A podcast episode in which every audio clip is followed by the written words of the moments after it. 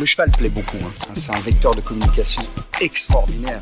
Avant d'être un cavalier, c'était important d'être un, horseman. Always put the horse before the personal ambitions. Vraiment un cheval incroyable. Voilà quelqu'un qui est champion olympique et qui n'est pas ordinaire. Se remettre en question et peut se servir des défaites pour être meilleur après. Ce feeling, je l'ai eu directement avec Caleb. On fait du haut niveau, il y a le côté financier, c'est comme ça. Aller en compétition parce qu'il est bon, pas parce qu'il paye une table. Moi, je veux pas euh, courir mes chevaux pour l'argent.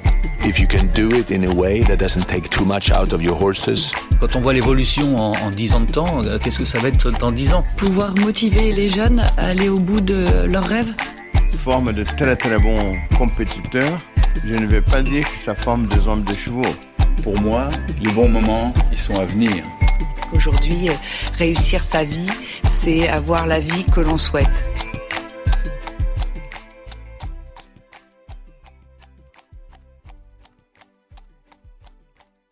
Bonjour à tous et bienvenue sur la chaîne I'm Equestrian. Depuis 4 ans maintenant, nous vous proposons deux fois par mois d'écouter une conversation avec un homme ou une femme de cheval. Bientôt 100 épisodes seront en ligne. De chacune de ces rencontres, nous avons su retirer un enseignement, un nouveau leitmotiv ou tout simplement un nouveau regard sur notre sport. Ce mois-ci, un peu de repos nous attend et nous ne diffuserons pas de nouvel épisode. Mais nous vous proposerons alors d'écouter ou de réécouter les épisodes qui nous ont le plus marqués, ceux qui nous ont inspirés ou encouragés à faire évoluer le plus fondamentalement notre vision de l'équitation, du sport ou du rapport au cheval. Et vous alors, n'hésitez pas à nous dire sur Instagram quel épisode vous aimeriez réécouter cet été ou celui que vous recommanderiez à un ami qui n'a jamais écouté Ayam Equestrian. On en profite pour vous remercier de votre fidélité à ce média, de vos écoutes toujours aussi nombreuses, de vos partages sur les réseaux sociaux qui nous aident encore chaque mois à faire découvrir Ayam Equestrian à de nouveaux auditeurs, et des nombreux messages que nous recevons sur nos réseaux et qui nous encouragent à poursuivre cette aventure. Bel été à tous et bonne écoute! Il est de ceux qui ont su construire seuls une carrière florissante, armée de leur simple volonté de travailler et d'un talent qui incontestablement fit la différence. Dans ce sport comme ailleurs, on le sait bien, il y a eux et puis il y a les autres. Notre invité du jour, Grégory Watley, est évidemment l'un d'entre eux. De ces cavaliers partis de rien, partis d'un bout de terre où l'on pose candidement trois barres et quatre chandeliers, avec l'envie démesurée de pouvoir partir au concours et d'atteindre, un jour, le haut niveau. Pour l'adolescent qu'était alors Grégory Watley lorsqu'il décidait modestement de devenir cavalier, le haut niveau, c'était déjà le niveau national. En 2021, Grégory, à l'aube de son 41e automne, remportait la médaille de bronze aux côtés de l'équipe belge aux Jeux olympiques de Tokyo. Dans quelques instants, vous découvrirez l'histoire de ce cavalier doué, doté d'un feeling hors du commun et dont le sport et la réussite sportive et sociale n'ont jamais altéré ni corrompu le système de valeurs. En décembre dernier, nous sommes venus à la rencontre de Grégory pour enregistrer cet épisode au sein même de ses écuries, au sein même de ses terres familiales qui ont évolué et se sont redessinées au rythme de sa carrière. À l'instar de l'homme que nous avons rencontré ce jour-là, cet épisode est simple, authentique, sincère et sensé. J'espère sincèrement qu'il vous plaira autant que nous avons apprécié cet échange privilégié avec le champion belge Grégory Watley. Pour ce nouvel épisode, nous sommes très fiers de pouvoir compter sur le soutien de la maison Bruno Delgrange, l'un des plus célèbres celliers français et dont la réussite n'est plus à démontrer. En effet, depuis 1976, la maison Bruno Delgrange s'est consacrée à perfectionner les selles de sport pour arriver aux selles que nous connaissons aujourd'hui, lesquelles ont largement inspiré l'ensemble de la profession. La maison Bruno Delgrange s'attache à parfaire ces selles qui font aujourd'hui la renommée de la marque. En France comme à l'international, son emblème est devenu familier des compétiteurs équestres. La maison Bruno Delgrange, reconnue entreprise du patrimoine vivant et soucieuse du respect de la philosophie du travail artisanal bien fait, et formant son sein ses maîtres celliers qui se distinguent par la finesse et la souplesse en un savoir-faire unique. Les selles Bruno Delgrange sont réalisées à la main, en France, dans des cuirs naturels, pleines de fleurs en provenance de tanneries françaises, italiennes et anglaises, qui chacune, dans sa spécialité, représente l'excellence. Un préalable indispensable qui confère à leur sel cette aptitude à se bonifier et prolonger ainsi au fil du temps le plaisir de l'équitation. Appréciés pour leur qualité et leur unicité, les sels Bruno Delgrange satisfont autant les cavaliers de haut niveau que les cavaliers de loisirs en quête du bel objet qui anoblira leur monture. La maison Bruno Delgrange répond à toutes les demandes et propose un vaste choix personnalisable. Le respect des exigences de chacun assure une adaptation parfaite des selles à la morphologie de chaque cheval. Si la maison est surtout reconnue pour les selles qui en font sa renommée, elle propose aussi une large gamme d'accessoires pour équiper la selle. Sangle, étrivière ou plus largement le cheval, briderie, amortisseur, tapis de selle. Chacun de ces accessoires a été soigneusement étudié et développé pour optimiser le confort du cheval et se distingue par son cuir pleine fleur, soigneusement sélectionné ainsi que son exigeante finition. Cela fait maintenant plusieurs années que la maison Bruno Delgrange accompagne ainsi Grégory Watley et ses chevaux au plus haut niveau. Grégory a choisi le modèle partition, avec son siège semi-creux, modèle dont les artisans de la maison personnalisent les panneaux pour s'adapter au mieux aux différentes morphologies de ses chevaux et à ses besoins à lui. C'est un plaisir pour la maison Bruno Delgrange de suivre ce cavalier de talent avec qui il partage les mêmes valeurs. Pour Grégory Watley, Bruno Delgrange, c'est l'alliance entre la qualité, la technique, le confort et l'excellence. Allez, c'est parti. Bienvenue dans I Am an le podcast. Bonjour Grégory. Bonjour. Merci beaucoup de nous recevoir chez vous et d'avoir accepté de nous prêter une heure de votre temps pour enregistrer euh, un épisode, pour revenir ensemble sur votre trajectoire de vie et puis sur votre parcours sportif bien sûr. Vous êtes l'un des piliers de l'équipe de Belgique et vous êtes fraîchement médaillé de bronze euh, aux Jeux Olympiques de Tokyo.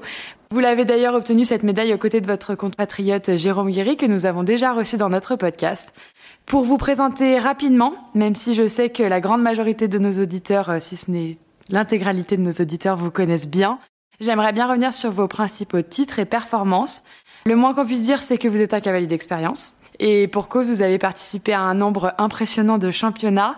Depuis votre premier concours lorsque vous aviez 7 ans, si je ne me trompe pas, vous avez euh, pris part à 4 championnats d'Europe seniors, plusieurs championnats du monde, et puis côté Jeux Olympiques, il y a eu Londres et il y a eu Tokyo cet été. Lorsqu'on évoque votre nom avec d'autres cavaliers, après avoir mentionné vos talents de compétiteur et de cavalier, il y a une autre qualité qui ressort chez vous, c'est que vous êtes un excellent formateur de jeunes chevaux en tout cas, c'est ce qu'on nous a dit à plusieurs reprises. Alors, on va y revenir, mais pour commencer cet échange, Grégory, est-ce que vous accepteriez de nous raconter un peu votre histoire? Qu'est-ce qui vous a poussé à monter à cheval? Et puis, quels ont été peut-être les grands chapitres qui vous ont mené aujourd'hui à, euh, à votre place actuelle? Bah, pour euh, revenir au début, euh, c'est sûr, c'est bon, il y a eu beaucoup d'étapes, il y a eu beaucoup de pas franchis pour en arriver là aujourd'hui, bien sûr. Ça a commencé, ben, comme vous l'avez dit euh, tout à l'heure, euh, je devais avoir 7 ou 8 ans quand j'ai fait mes premiers pas sur un poney, euh, ben, justement ici, je me rappelle, là, à côté. C'était une prairie. Là-bas, c'était une ferme agricole ici, donc il n'y avait pas de chevaux directement. Par contre, je ne sais plus pour quelle raison ce, ce poney était là, mais il était là et ça a un peu tout commencé là. Donc comme je pense beaucoup de jeunes, d'enfants, j'ai commencé à essayer de monter dessus, à monter dessus, à tomber, à remonter. Je me rappelle un peu vaguement, parce que j'ai pas tous les souvenirs de, de cet âge-là où j'allais dans la prairie euh, chercher des vaches avec le poney. Le poney revenait souvent tout seul. Donc voilà, c'était un peu des anecdotes de, de cette partie-là, vraiment du, tout début. Et après, mon premier euh, concours, je ne sais plus si c'était vraiment un concours, c'était euh, plutôt des, des, des, bars par terre, un, marchin, c'était un manège ici pas loin. C'était un peu la première sortie extérieure où on tirait pour essayer de franchir, tant bien que mal, les, les bars. Ça, c'était vraiment le début. Après, évidemment, euh, il y a eu beaucoup, beaucoup d'étapes.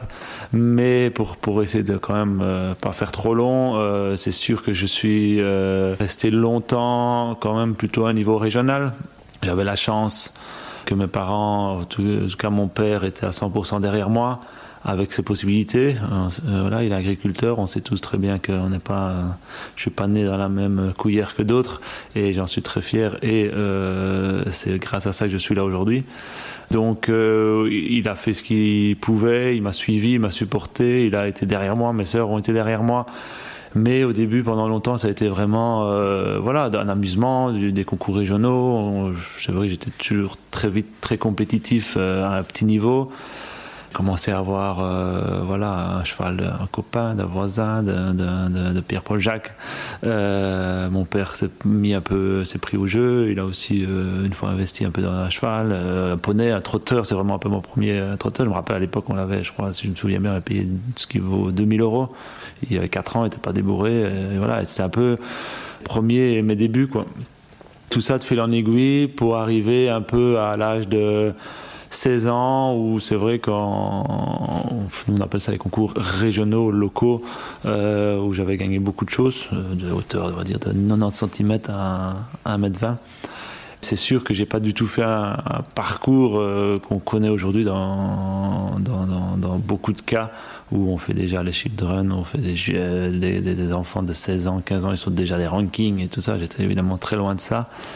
Après, on a essayé de faire un peu, une ou l'autre fois, un concours international, junior, un peu, mais euh, pas à notre niveau, enfin des petits juniors, des, petites choses. Euh, j'ai pas du tout fait évidemment le circuit des championnats d'Europe, de, toutes ces, étapes qu'il y avait à faire ou qu'on pouvait faire. Et puis monter un peu pour un marchand qui me mettait enfin toutes sortes de tout je montais de, mais de tout vraiment ça pouvait être des chevaux sympas pour cette époque là à des chevaux euh, limite dangereux et compliqués. Euh, mais voilà, ça a fait mon expérience à ce moment-là, à ce niveau-là. Et puis euh, est venue l'étape un peu principale, je veux dire, fin des humanités. Donc en Belgique, on, à 18 ans, on appelle ça les humanités. Le choix, continuer, essayer dans les chevaux. Mon première idée était vraiment pas directement de rester dans les chevaux parce que bah déjà, j'ai vu ce que c'était. Mes parents sont agriculteurs. J'ai vu ce que c'était de travailler 7 jours sur 7, ne jamais partir en vacances, travailler beaucoup pour pas grand chose, par passion. Et est-ce que j'avais envie de ça? Je ne sais pas. À ce moment-là, en tout cas, j'en étais pas sûr. Et on sait très bien que dans les chevaux, si tu veux le faire, euh, en tout cas quand tu viens d'une situation comme moi j'étais, euh, c'est vers ça qu'on doit aller. Si on veut essayer d'arriver à quelque chose, je ne parle même pas. J'étais très loin évidemment de penser que j'allais arriver où je suis aujourd'hui, très loin encore de penser que j'allais arriver euh, au top niveau, mais déjà d'arriver à en vivre tout simplement, à faire son métier. Et euh, je voyais un peu, ben voilà, les, agriculteurs, ils sont, on va pas se cacher, prisonniers un peu de leur euh, exploitation. Et au début, je n'avais pas tellement envie de ça. Je me disais, est-ce que je vais être motivé à monter euh, tous les jours de 8-10 chevaux, au plus, encore au début?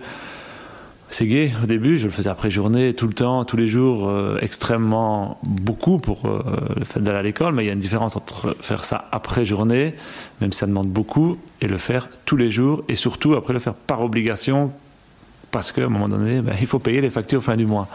Et c'était là un peu la grande euh, inconnue pour moi, et donc j'ai essayé les études d'abord, sauf que euh, bah, après six mois, je me suis vite rendu compte que les deux n'étaient pas compatibles parce qu'évidemment, euh, voilà, moi je faisais pas des études avec quand je rentrais mon groom qui avait préparé mon cheval et, et euh, mes chevaux qui étaient prêts, mon camion qui allait au concours et moi j'arrivais le vendredi. C'était pas comme ça. Donc si j'allais au concours, je me levais à 5 heures, je faisais mes box, je préparais mes chevaux et je partais. Et si je rentrais de l'école, même 6 heures du soir, il n'y avait pas de lumière, je mettais un spot derrière ma fenêtre, j'avais pas de piste intérieure, j'avais limite une piste extérieure sur les dernières années. Et je montais dehors et c'était euh, voilà, vraiment une bonne école. Mais c'était comme ça. Donc, c'est pas la même, euh, la même situation. Et donc, c'était pas compatible. Euh, donc, à un moment donné, ben, il a fallu faire un choix. Comme souvent, évidemment, mon père était pour que je tente, ma mère était plus pour les études. et, sauf qu'à un moment donné, j'ai pris la décision. J'ai quand même toujours été quelqu'un d'assez autodidacte, euh, indépendant, prendre des décisions moi et, après les assumer et, faire pour que ça fonctionne. Et donc voilà, là j'ai franchi le pas. C'était la première grande étape euh, de, me lancer là-dedans. Et je me dis, je vais essayer. Je me suis dit, j'essaye un an. Je vais dire à mes parents, j'essaye un an. Si je vois que ça prend, ben, je continuerai ou pas. Et si ça ne me prend pas, ben, il est encore temps de, continuer mes études. Et puis voilà, mais je suis encore là aujourd'hui. Donc euh, ça a plutôt bien pris. Et voilà, donc ça c'était la première grande étape. Évidemment, grande étape veut dire aussi j'ai dû quitter ici. C'était une ferme agricole, c'était pas adapté pour en faire son métier professionnellement. Là, ça a été compliqué. Il a fallu là vraiment commencer de zéro, c'est-à-dire pas de camion, pas de matériel. Enfin, il faut acheter tout. Donc, il faut le gagner pour l'acheter. Donc là, ça commence. Et, puis bah, là, tu, travailles, tu trouves, tu montes plein de chevaux, euh, tu, tu, fais des journées qui n'en finissent pas euh, commence à 8 h tu rentres à 11 h du soir, descends le dernier cheval. Euh, voilà, je l'ai fait pendant deux ans. C'était dur. c'était dur, sauf qu'à un moment donné, euh, c'était juste honnêtement sur du long terme pas possible physiquement tout c'était voilà on arrivait fin du mois à travailler 16 heures par jour, mais vraiment, on travaillait, montait, euh, j'avais pas de gond, j'allais monter, j'avais 8 chevaux à l'écurie. Évidemment, c'était pas du tout le même travail qu'on fait aujourd'hui, hein. il faut être euh, réaliste avec ça aussi. J'arrivais au concours, les cycles, j'avais 30 chevaux de concours, des 4 ans, des 5 ans, des vieux, des jeunes, des nationaux, des, enfin tout. Et après deux ans, je me suis rendu compte que si je voulais un peu, je voulais pas faire ça toute ma vie comme ça.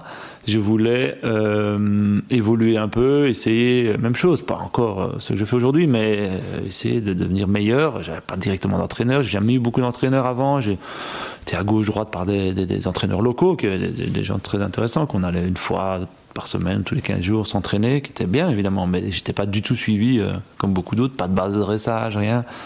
Et là, je me suis dit, il faut vraiment que, si je veux vraiment le faire, comme j'ai envie de le faire dans le sport et tout ça, parce que moi, j'étais pas quelqu'un vraiment euh, pour le commerce. Euh, évidemment, on en fait, mais c'est pas mon premier truc. J'aime la compétition, le sport. Et donc là, il fallait que je fasse quelque chose. Et faire quelque chose, c'était quoi? Bah, Aller travailler pour quelqu'un. Parce que seul, je sentais que c'était pas possible. Donc l'étape, mais toujours avec l'idée de revenir travailler pour moi. Ça, ça a toujours été évidemment le, le but. Euh, parce que j'avais envie de créer quelque chose pour moi. Peu importe quoi, mais créer quelque chose. Soit une écurie de 8 chevaux ou 250 comme il maintenant, il y a une différence, mais voilà, c'était vraiment. Euh... Sauf que voilà, à ce moment-là, ben, j'ai euh, une opportunité qui s'est qui s'est mise au Haras des Hayet, et ça c'était, on va dire, la deuxième grande étape un peu euh, où j'ai été travailler pour eux, où ils avaient beaucoup de bons jeunes chevaux. Pour moi, c'est une super place. Bah, tout simplement, j'étais salarié, beaucoup moins d'emmerde, beaucoup moins de soucis. Ça, évidemment, on se rend encore plus compte quand on a été indépendant et encore plus compte quand on a une structure comme maintenant. Et là, on a, en fait, tout était bien. Moi, j'ai toujours, j'ai quand même par moment eu un peu, même beaucoup de chance. C'est que là, je suis arrivé à un moment donné où l'élevage était jeune, moi j'étais jeune. Enfin, tout le monde était, on a tous grandi ensemble là-bas. Euh, alors, normalement, aucun cavalier ne restait là-bas parce que les gens étaient impossibles, compliqués. Mais voilà, moi j'ai un caractère assez facile. Euh, J'avais en tout cas un caractère assez facile. Donc euh, voilà, j'ai passé au-dessus de beaucoup de choses et j'ai accepté beaucoup de choses parce que j'adorais faire ce que je faisais, les concours et tout ça. Et là, on a vraiment grandi et franchement. J'ai passé quatre années là-bas, si je ne me trompe pas quatre super années. Euh, j'ai des super jeunes chevaux. Ils ont tous. J'ai vraiment gagné beaucoup dans les jeunes chevaux. Ce que je faisais un peu avant dans les régionaux, je, l'ai fait dans les dans les jeunes chevaux. Euh, je crois une année, j'avais gagné euh, championnat de France des 7 ans, championnat de Belgique des 7 ans, championnat du monde des 7 ans. Euh, plus championnat de France des 5 ans. Enfin, on, faisait, on sautait beaucoup en France à cette époque-là. Hein, voilà. Donc, euh, et après ça, bah, ces jeunes chevaux sont devenus plus vieux. Donc, on a grandi vraiment ensemble. Pour terminer euh, l'aventure là-bas, malheureusement, ça s'est mal terminé.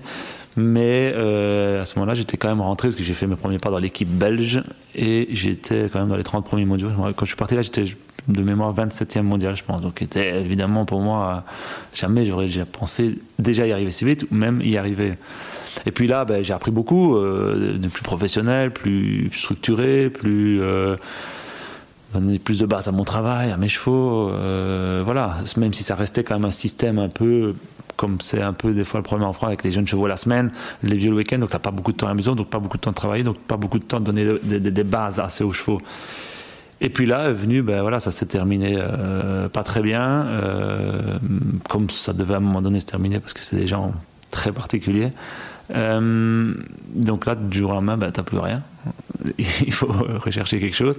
Et là est venue cette, on va dire, cette troisième étape qui a été l'étape ukrainienne. Euh, qui était évidemment pour moi jamais euh, j'aurais pensé monter pour un autre pays parce que voilà j'adore la Belgique enfin j'adore la Belgique dans le sens euh, je suis pas fanatique de mon pays mais je veux dire je me voyais pas du tout représenter un autre pays je suis pas du tout euh, voilà comme ça vouloir changer pour changer euh, je, voilà, aujourd'hui, je pense beaucoup le savent. J'adore représenter mon pays. J'ai fait beaucoup pour mon pays. Et euh, voilà, donc euh, c'était vraiment pas du tout le premier, la première idée. J'avais la proposition. Au début, je l'avais refusé. Après, en me rendant compte que peut-être pour passer encore cette étape que j'estimais qu'il me manquait de, de devenir encore un peu plus professionnel, plus de basse, euh, dans un contexte possible, parce que j'ai recommencé à mon compte à ce moment-là, ça veut dire redescendre en bas, mais ce qui ne me dérange pas, je l'ai toujours fait euh, dans, ma carrière, mais euh, je sentais alors que j'étais pas encore arrivé, peut-être au maximum que j'aurais pu arriver. Et moi, mon but dans tout ce que je fais,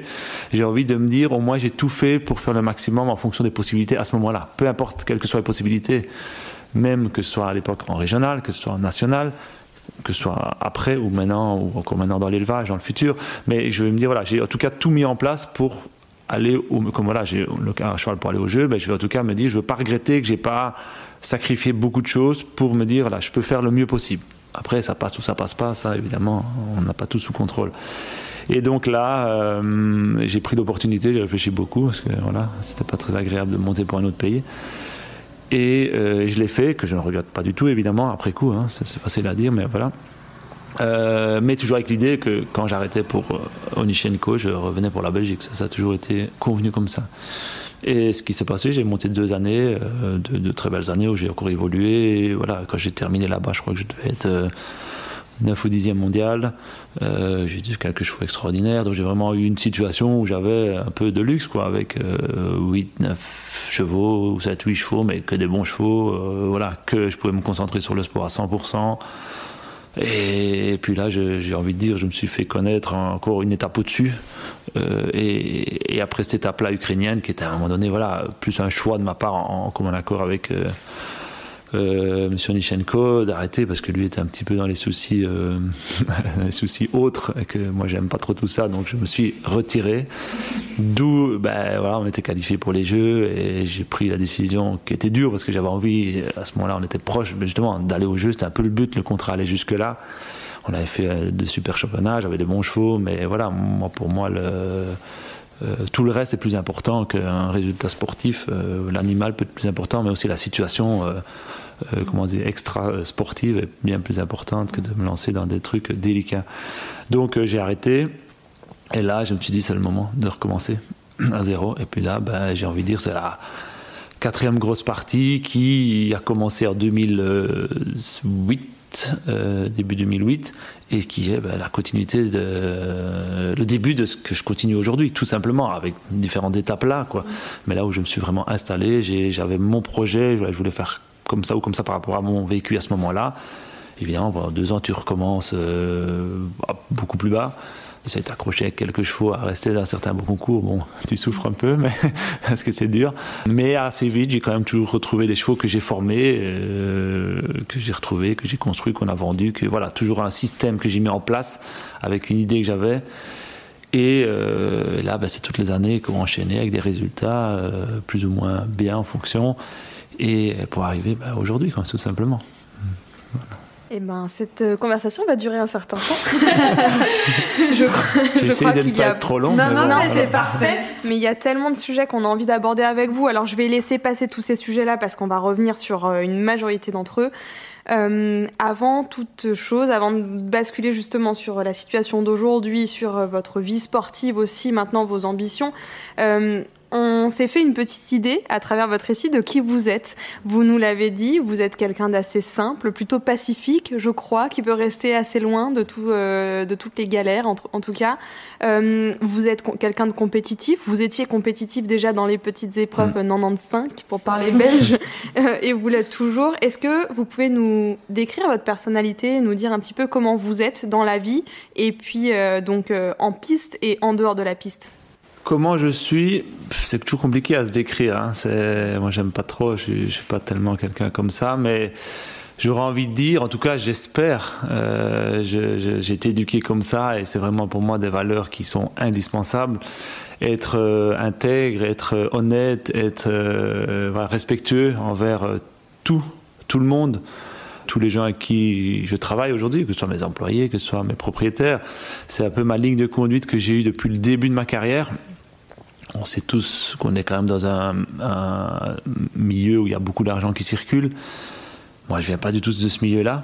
Je le côtoie, je l'ai côtoyé, je vais le côtoyer encore sûrement quelques années. Mais je sais que c'est pas mon, euh, c'est pas mon milieu, c'est pas mon, c'est pas moi.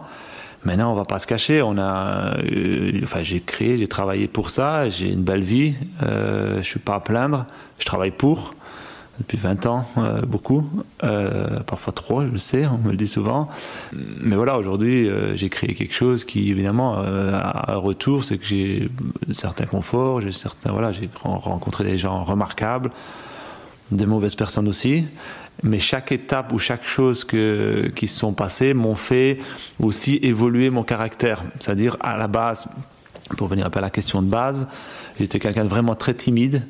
Euh, vraiment quelqu'un qui s'extériorisait pas du tout. Euh, J'étais plutôt dans mon coin, réservé. Je parlais que le français. Euh, ça, c'est une grosse lacune évidemment d'un bon wallon ou d'un bon français. On n'apprend pas l'anglais. Ça, c'est, je trouve, dramatique. Après, je l'ai appris sur le tas. J'étais obligé, mais seulement quand j'étais pour l'Ukraine. En fait, j'avais déjà 24 ou 25 ans, donc maintenant je, me débrouille. Mais ça, je le regrette de ne pas l'avoir appris plus tôt en plus, quand tu commences à côtoyer un certain niveau, ben, quand tu ne parles que le français, ben, tu vas pas très loin. Hein. Tu, tu, tu vas, je m'entends très bien avec plein de cavaliers français, parce que je trouve qu'il voilà, y a une très bonne ambiance là-bas, mais le reste, ça te ferme certaines portes. Et donc, euh, après, avec le temps, ben oui, tu apprends à, Tu commences à prendre des coups aussi, hein, tu, pas que tout roule pas toujours euh, comme on veut. Et puis là, ben, tu t'endurcis, moi, je fais beaucoup, j'essaye en tout cas d'être le plus euh, honnête possible, donc euh, je fais beaucoup confiance. Euh, quand tu fais confiance, ben, comme dans tout, hein, à certains moments, tu, des fois, tu as des retours de bâton.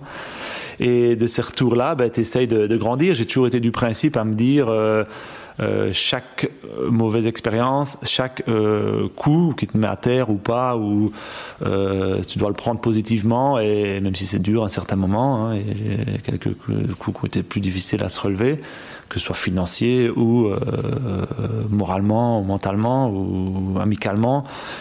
Et souvent, quand même, avec le temps, j'ai remarqué que le temps paye. la nature règle les choses. je pars plutôt de ce principe-là et que ces gens-là, souvent, qui, m'ont tapé dessus à, tort, parce que ça c'est une réalité à tort, ils vont pas le dire comme ça, mais oui. Euh, parce que moi, je pense quelque chose qu'on peut pas me dire, je mens pas, la plupart des gens, je peux les regarder en face, euh, je m'entends pas avec tout le monde, parce que oui, maintenant, justement, pour arriver un peu plus par rapport au début, j'étais timide, là maintenant, ben, j'ose dire beaucoup plus les choses, parfois trop. Euh, si j'aime pas quelqu'un, bah, moi j'ai difficile d'être faux, j'ai difficile de, de, par principe m'entendre avec quelqu'un. Je peux respecter beaucoup de gens. Il y a des gens que je n'apprécie pas spécialement, mais je les respecte énormément pour ce qu'ils font, pour leur personnalité, pour leur euh, euh, leur qualité sportive. Mais, mais voilà, moi je suis plutôt, si je suis quelque part, ben, j'ai quelques amis proches. Ben, je vais aller avec mes amis proches, point. Le reste, c'est des relations professionnelles. Mais voilà, je sais que c'est pas des, des, bons amis de concours, mais c'est pas des bons amis euh, proches. Donc ça, ça peut comme je suis. Euh, après, le reste, c'est un peu plus aux autres de, de, juger. Mais en tout cas, je veux essayer de garder ces valeurs-là. Et pour moi, c'est hyper important. Et d'ailleurs, c'est un peu, je pense, le résultat d'année en année que depuis les, les dernières années, bah, j'ai des propriétaires autour de moi extraordinaires qui, la plupart, c'est devenu même des, des, amis très très proches. Même certains que je n'ai plus euh, aujourd'hui ou n'ont pas de chevaux aujourd'hui pour différentes raisons ben, c'est des gens, voilà, à Noël, ils viennent manger avec moi, et, beaucoup. Et, et, ça, pour moi, c'est presque plus euh, ma fierté de dire euh, j'ai créé quelque chose dans le sport, mais j'ai aussi créé quelque chose autour de moi qui, là, je pense, euh, me ressemble un peu plus, où peu importe que ce soit le propriétaire millionnaire ou que ce soit l'éleveur du coin qui est, façon de parler, sans rien. Pour moi, ça n'a aucune importance. Et, euh, et j'ai des contacts avec quelques personnes qui sont vraiment incroyables. Et donc, et ça, j'en suis vraiment fier parce que ouais, c'est gai de savoir que tu peux aussi compter sur eux, qu'eux peuvent compter sur toi. Euh, et pour moi, ça, ça, ça peut-être rejoint plus ma personnalité. Ça a plus de valeur euh, que ce que je vais avoir sur mon compte en banque. Ça, pour moi, je, je trouve ça plus important. Euh, la, la, qualité par rapport aux relations que tu as amicales et autres. Je sais que c'est pas toujours euh, comme ça dans notre milieu, mais moi en tout cas, c'est quelque chose que je veux euh, essayer de garder. J'espère en tout cas que je suis dans cette ligne-là. Euh, si je ne l'étais pas, j'espère qu'on me, me, le dirait en tout cas. Voilà. Je vais rebondir là-dessus et à la fois aussi sur quelque chose que vous avez répété plusieurs fois euh, au, début, euh, le fait que vous venez d'un milieu plutôt euh, normal, votre père était agriculteur, mais vous, vous aviez conscience, j'ai l'impression en tout cas, du sport et de ce que ça demandait en termes d'argent et financièrement parlant. Est-ce que ça vous a guidé dans la création de votre système et comment est-ce que vous voyez le sport évoluer à ce niveau-là aussi? Parce qu'on le sait, je je pense en tout cas que le sport a vraiment évolué au niveau euh, financier. Vous avez été élevé, vous, vous avez commencé vraiment un peu à la vieille école, à la dure, et les, choses évoluent pour les jeunes cavaliers. Quelques-uns, hein, pas tous, hein, je suis loin de faire une généralité. Mais comment est-ce que vous voyez ça, vous, et est-ce que cette histoire-là euh, vous guide dans la création de votre système? Bah, Énormément, tout le temps. Euh moi j'ai un principe qui est simple et c'est le même avec tous les gens qui, viennent travailler ici, qui travaillent ici. Euh, D'abord, la base, il faut travailler, peu importe pour faire quoi. Mais ça, ça va dans tous les métiers, dans tous les domaines. Si tu n'as pas envie de travailler, si tu n'as pas envie de te lever le matin, même quand tu n'en as pas envie, même quand tu es fatigué. Enfin, moi j'ai été éduqué comme ça. Mon père, il a 65 ans maintenant, il n'est pas au mieux, il a tous les matins, même c'est moi qui dois le freiner. Euh, voilà, c'est une mentalité un peu à l'ancienne, mais, mais oui, c'est aujourd'hui ce qui me désole souvent, mais ça c'est pas que dans les chevaux, c'est que la mentalité en général, les gens n'ont plus envie de travailler. Ils veulent tous en travailler. C'est un peu une général, c'est un peu résumé, mais ça c'est souvent on n'a plus euh, cette mentalité de l'époque où on voyait de la génération de mes parents, en tout cas de mes grands-parents, où à la base dans la vie, ben, on travaille, on travaille pour gagner de l'argent. Maintenant, les gens, ils veulent gagner de l'argent sans vraiment travailler. C'est vraiment tout l'opposé. Après, on peut, c'est tout un autre débat. On peut discuter de tout le système et tout, mais ça, c'est autre chose. Ça, je vais laisser ça aux autres. Mais, euh, mais, mais voilà. Et, et, donc, tout ce que j'ai fait pour travailler d'une façon ou d'une autre, euh, en travaillant au début, ben, c'est ce qui m'aide encore aujourd'hui, évidemment. Euh, ben oui, quand j'ai commencé, ben, j'avais personne pour m'aider dans mes papiers. Je me suis débrouillé. J'ai je pense c'est assez débrouillard de ce côté-là. J'ai cherché. Aujourd'hui, euh, ben, moi, je fais tout, presque tout moi-même. Hein. Je n'ai pas de secrétaire, j'ai pas de, j'ai 15 employés, j'ai 250 chevaux et toutes mes factures, tout passe par moi. Euh, tous mes mails, tout passe par moi. Euh, je mets billets d'avion et organisation. J'ai un œil sur tout. Alors parfois trop justement. C'est là que j'aimerais bien lever un peu le pied parce que ben, voilà, je viens d'avoir un, un, enfant et j'ai pas envie de passer à côté de ça parce que ça pour moi c'est hyper important. Donc c'est plus important que tout le reste. Donc c'est sûr que euh, il faut que je m'adapte. C'est pas facile parce que quand tu es habitué de contrôler tout et d'avoir tout ce contrôle, par peur aussi de justement de déléguer parce que ou c'est pas fait comme tu veux ou parce que justement je sais que pour construire ce que j'ai construit je sais que des fois c'est fragile aussi. Euh, des fois justement on rejoint un petit peu ce qu'on a dit tout à l'heure. On est dans un milieu où ben, quand j'étais pour l'Ukraine ou autre ben, tu vois des, des, choses. Tu vois une fois un avion privé un hélicoptère tu vois les hôtels 5 étoiles on va en concours on va un hôtel 5 étoiles. On a l'impression après que tout est normal. Mais ça c'est pas normal on le fait, on le vit, ça existe, mais c'est pas la normalité. C'est pas euh, 95%, pour pas dire 99% des gens sur Terre. Et il y a une petite chose que je fais parfois par, de temps en temps. Là, j'ai un peu moins le temps euh, et tout ça maintenant, mais euh, le mardi soir, moi, je vais au football et je m'entraîne avec des gens euh, de la région. Et ça, c'est génial. Là, tu vois des gens du village, des gens euh, qui n'ont aucune notion, des gens qui n'ont pas trop de notion de ce que je fais, aucune notion de, de, de, de, cette vie que nous on côtoie. Et ça, c'est génial. Des gens simples, des gens ben, comme la plupart des gens. Et, et ça, c'est gay parce que tu serais vite déconnecté, mais justement, le fait d'être un peu les de savoir d'où je viens, ben, ça t'aide aussi des fois te dire non, ça c'est pas la réalité. Alors profiter évidemment hein, de choses qu'on fait, qu'on gagne quand même, heureusement, mais euh, ça va la réalité, ben non, c'est pas ça. Ça c'est bien de pouvoir le vivre, mais c'est pas là. Euh, et donc tout ça fait que euh, oui, le monde évolue, change. Euh, ce que j'ai fait il y a 20 ans, est-ce que je pourrais le refaire aujourd'hui? Je ne sais pas. Évidemment, chaque temps a ses situations. Mais pour rejoindre ce que je disais, même aujourd'hui, voilà, il faut, il faut avoir envie de travailler. Ça, c'est la première chose. Et après, où ça va t'amener, je ne sais pas, mais travailler, avoir du sérieux, avoir une ligne de conduite, une honnêteté, et à un moment donné, ça doit payer. Et je pense ça paye. Et moi, j'essaye aussi avec les gens qui travaillent pour moi de leur donner la chance. S'ils travaillent, s'ils sont sérieux, ils le savent. Beaucoup de gens, ils sont ici depuis longtemps. Tous ceux qui ont été sérieux, qui sont accrochés, qui ont, même dans des moments difficiles, euh, ben, qui sont restés, qui ont, qui ont été fidèles, ben oui, quand j'ai plus facile, je, je, je, les aide aussi.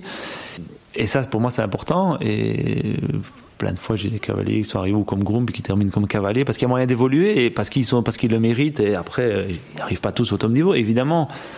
Mais ça, c'est important. Alors aujourd'hui, euh, est-ce que, est-ce que je ferais comme ça? Je sais pas. Je sais pas. On n'est pas, on n'est pas il y a 20 ans. C'est sûr, ça a beaucoup changé.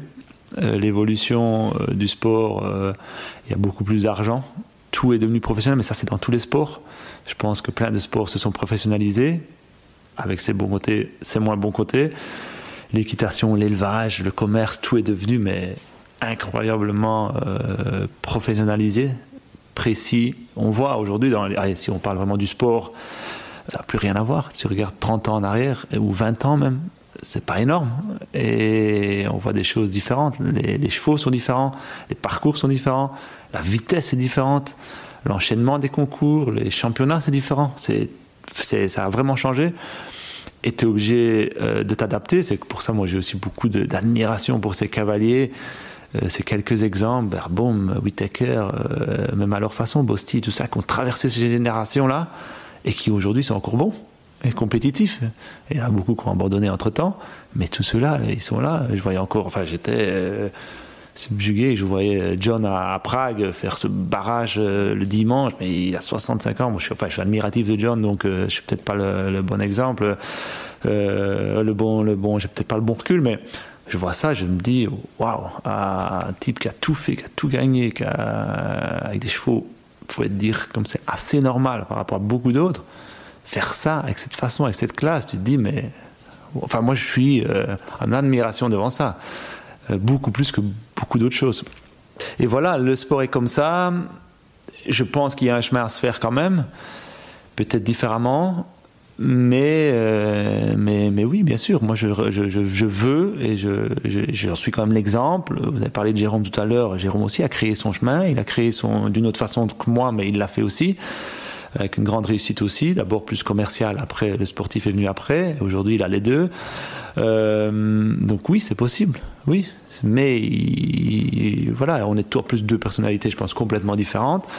Mais donc c'est bien la preuve que lui a commencé aussi de rien. Moi, j'ai commencé, j'aime pas ce mot-là, mais en tout cas de pas grand-chose. Et on est là où on est, donc euh, oui, c'est possible. Alors justement, vous venez de mentionner euh, John, vous venez de mentionner mm. Bosti, euh, mais vous aussi, vous êtes au haut niveau depuis longtemps. Vous n'avez pas quitté le, la ranking du top 30 pas souvent en tout cas. Ces dernières années, vous étiez à deux doigts de participer euh, au JO de Pékin 2008. Vous avez participé à ceux de Londres. Ensuite, vous avez participé au JEM 2014 de Caen, etc. Ça vous a amené jusqu'à Tokyo. Vous aussi, vous avez, euh, on va dire, traversé les méthodes, traversé certaines époques du sport en partant de, ce, de, de ces écuries familiales agricoles jusqu'à votre système actuel.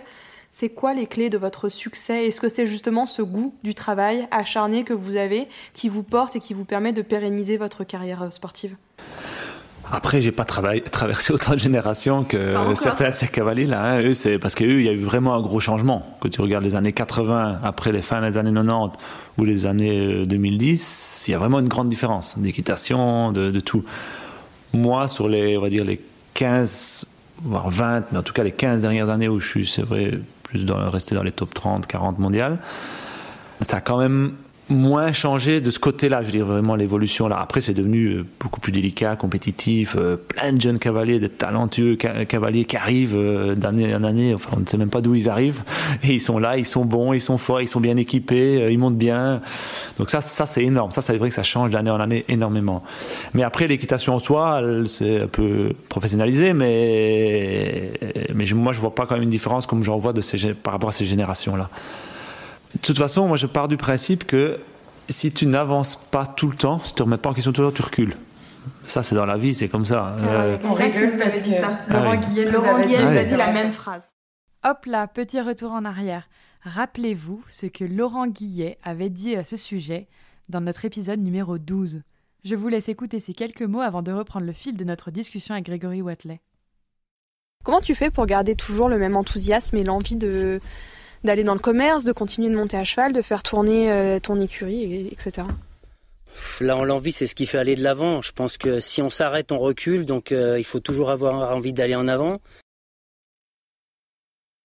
Ah non, mais c'est vrai, mais ça c'est une certitude. Si aujourd'hui tu te dis, voilà, euh, j'ai quelque chose d'acquis, je me maintiens sur mes acquis, ben, tu recules. Parce que le, le, monde avance, tout le monde avance, tout, tout évolue. Ou alors s'il y a un sport qui avance pas, alors c'est que c'est un sport qui est en régression, donc c'est différent. Mais l'équitation est en, tout le temps en, en développement, en évolution, euh, mais assez vite, je dois dire. Les concours, euh, enfin tout, tout, euh, l'élevage. Donc tu dois tout le temps déjà penser à travailler. Et moi, voilà, ce que vous avez dit tout à l'heure, j'ai construit beaucoup de chevaux, enfin tous presque.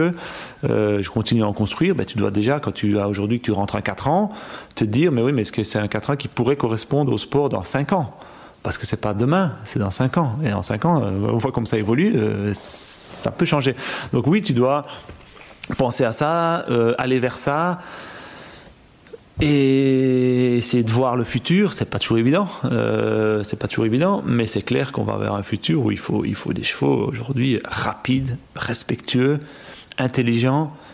Oui, avec un, bon, un super bon mental, quoi, parce que tu vois ce qu'on leur demande aujourd'hui, la vitesse. Enfin, je, je, sais pas, je vois encore ce barrage dans le top 10 à Genève, tu te dis, mais ouais. même sans les barres, tu irais presque pas plus vite, quoi. Et c'est des, des, des, Enfin, je dis toujours un peu, c'est deux, trois chevaux qu'on a pour le moment qui sont hors catégorie, c'est Ronaldo Messi dans, dans l'équitation, quoi. Tu peux les vraiment comparer à ça. Il y a des très bons cavaliers, des très bons chevaux, il y a des très bons joueurs, mais tu as deux, trois extraterrestres au-dessus, chevaux qui sont, voilà, atypiques, particuliers, peu importe, mais qui sont hors normes.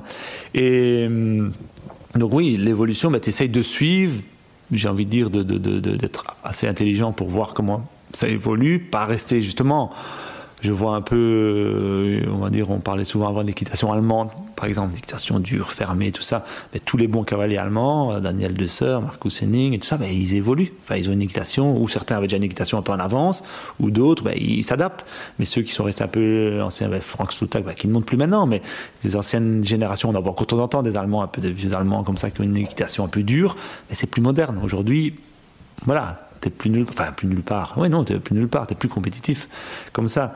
Et, ça, je dois dire chapeau un peu. On a un bon exemple en Belgique. T'as un cavalier comme Ludo qui a arrêté, qui a été un super cavalier, qui a gagné beaucoup euh, euh, pendant, des années, qui a arrêté, et a mis l'accent sur ses enfants à juste titre parce qu'ils étaient très forts. Et puis d'un coup, euh, s'il était resté comme il y a 8 ans avec le physique qu'il avait il y a 8 ans, aujourd'hui, je pense qu'il serait nulle part. Non, peu importe la raison pourquoi, ben, il, s'est affiné, il est devenu plus sportif, il revient, il a 58 ans, et il n'est pas du tout ridicule. Que du contraire, j'ai presque envie de dire, il, il, la façon de parler, il ferme la bouche à beaucoup, parce que c'est ce qu'il fait. Ben, moi, je dis chapeau. À son âge, revenir avec cette motivation-là, avec des bons chevaux, mais les chevaux qui montent, c'est les chevaux que ses, enfants ne voulaient pas spécialement monter. Et il fait, il a encore montré ce week-end, il fait une Coupe du Monde, donc on ne parle pas de deux étoiles, il fait une Coupe du Monde et il n'est pas du tout ridicule. Donc, euh, quand tu es intelligent, tu es quand même sportif compétiteur, euh, tu t'adaptes et tu vas. Et puis tu te dis un jour, bah, tu vas, essayes d'aller vite. Et puis tu auras quoi? Non, mais je suis plus assez vite. Bah, tu es obligé d'aller plus vite. Et puis, et puis tu t'adaptes. Et les chevaux aussi. Et on dit souvent, euh, t'as pas de chevaux lents. Enfin, tu as des chevaux plus lents que d'autres, évidemment. Hein, Explosion, euh, voilà, quel homme va toujours être plus lent qu'Explosion dans n'importe quelle situation. Mais les cavaliers rendent les chevaux rapides. Euh, on a parlé de Bosti, ben, n'importe quel cheval, il est vite avec lui. Un peu moins vite, évidemment, euh, certains chevaux, mais, mais quand même, tu as des cavaliers lents, tu as des cavaliers rapides.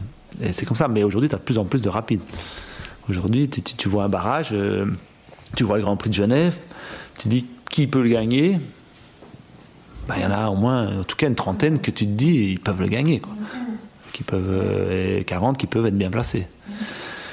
Et ça, c'est ça qui est beau.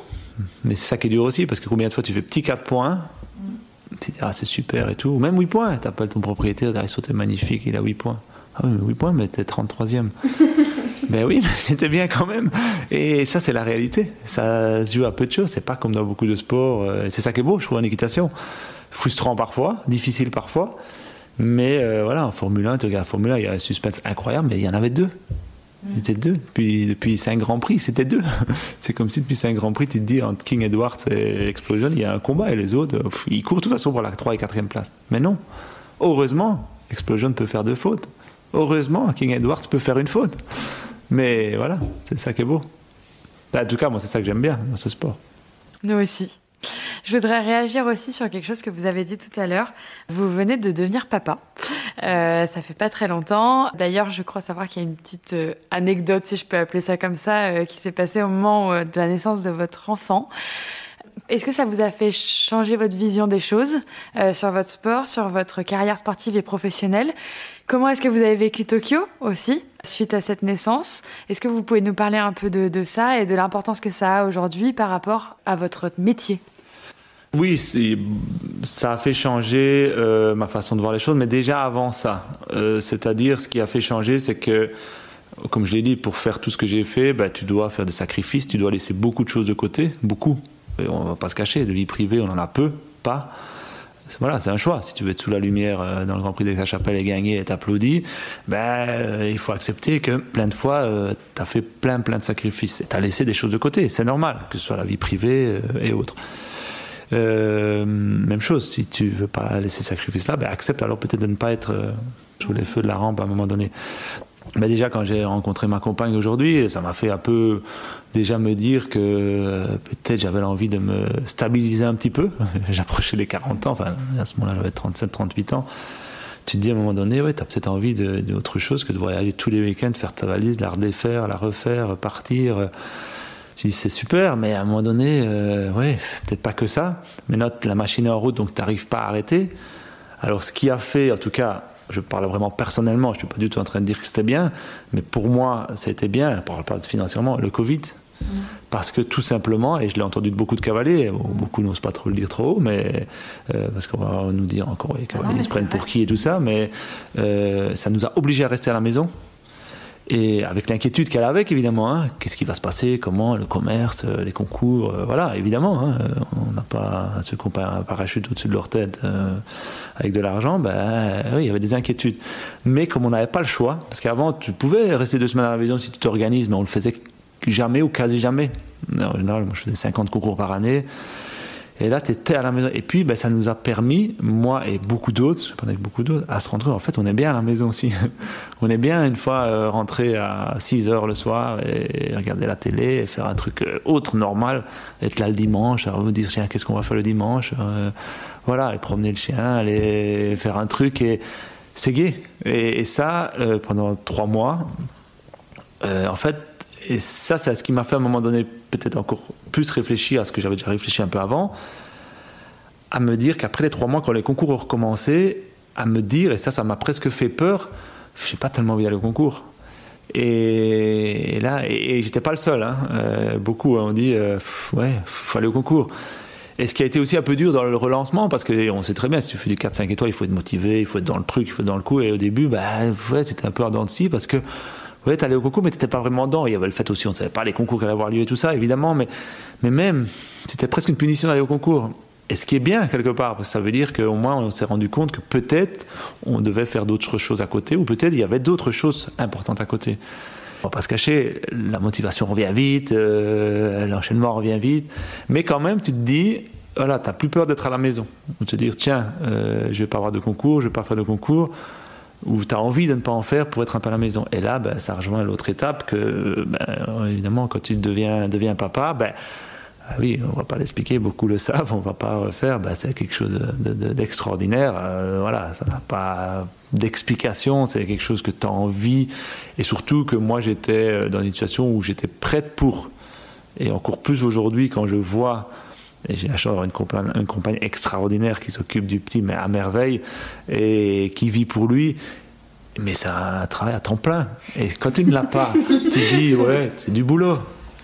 Mais je me dis, j'aurais eu il y a 10 ans, ben, je ne sais pas comment j'aurais fait. Financièrement, hein, parce que voilà, ça, ça a un coût, il faut le dire, et, euh, et au niveau de l'organisation. Et au niveau de la stabilité du couple, là, la chance, on, a, voilà, on s'entend, ça marche super, super bien. Donc voilà, donc tout ça est réuni pour que ça fonctionne bien, que ce soit bien, que ce soit facile, que ça roule. Euh, et pour justement, donc ça motive encore plus. À temps en temps, ben voilà, j'ai fait Prague, j'ai dit après Prague, deux semaines pas de concours. Jamais j'aurais fait ça dans le passé, enfin ou très rarement. Mais non, jamais.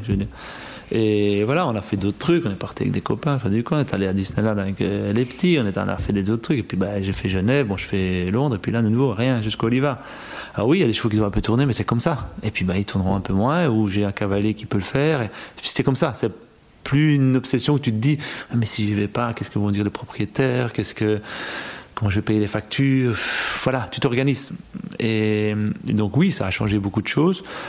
Oui, euh, bah, pour revenir sur ce que vous m'avez demandé, les jeux, bah, c'était particulier. Hein, voilà, beaucoup l'ont entendu. Bah, il devait naître euh, le jour avant de partir, et on a essayé de, voilà, on voulait essayer que ce soit le plus naturel possible. On a quand même à la fin essayé de provoquer parce que je, il était hors de question pour moi de ne pas être là.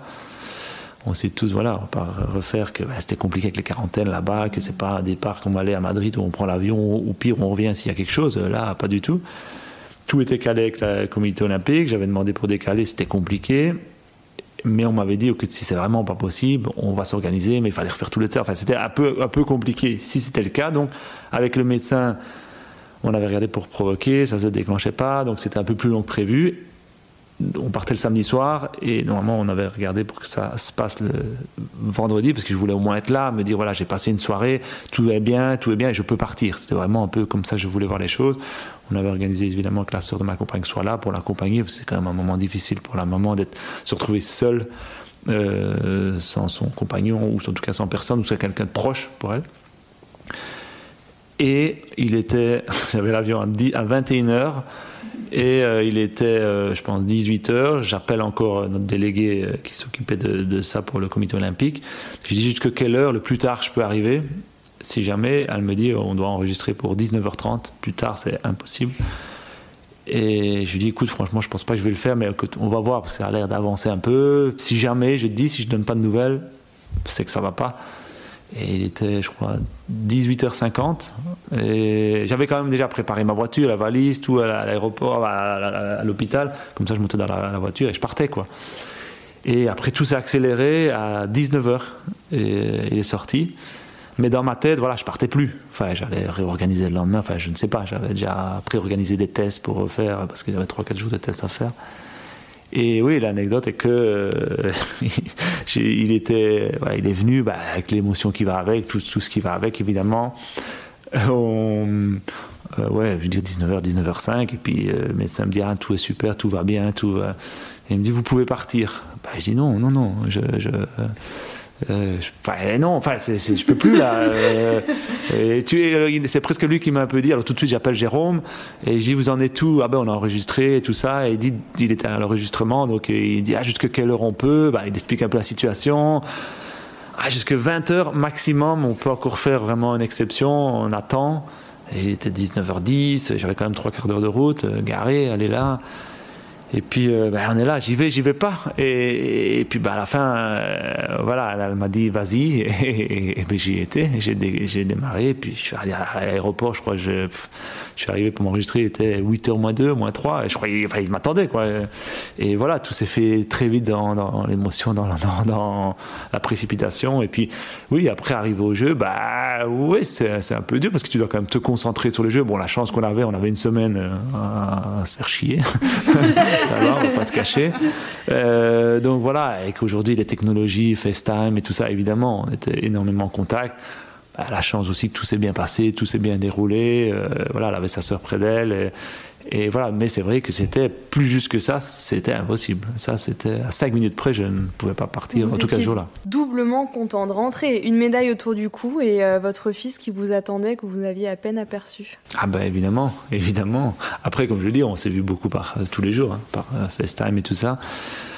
Mais oui, évidemment, quand on rentre et qu'en plus, euh, voilà, il y a cette médaille, il y a. Euh, alors oui, c'était un peu particulier parce que quand tu rentres à cette euh, ampleur de l'événement, euh, l'accueil et tout ça, ou presque tu as envie d'une chose de, voir tes proches ou ton proche ou à ce moment-là le petit, et quelque part c'est difficile. Tu arrives à l'aéroport, il y a plein de monde, il est là, mais donc tu as envie d'être avec lui. Pas, enfin oui, bien sûr, tu aimes bien les gens, mais voilà, ma priorité c'est ça quoi. Et, et, puis à ce moment-là, bah, tu as tous les gens qui viennent te féliciter, euh, ceux, qui le, ceux qui te félicitent sincèrement, ceux qui te félicitent parce qu'il y a la caméra devant, ça je connais aussi. Et puis voilà, et après, moi j'avais envie d'une chose, c'est du petit. Après, tu arrives ici, et ça c'est extra. Ça c'était le plus beau moment pour moi. C'est tu arrives ici et tu avais tout le village qui attendait. Il y avait toute une haie là-bas.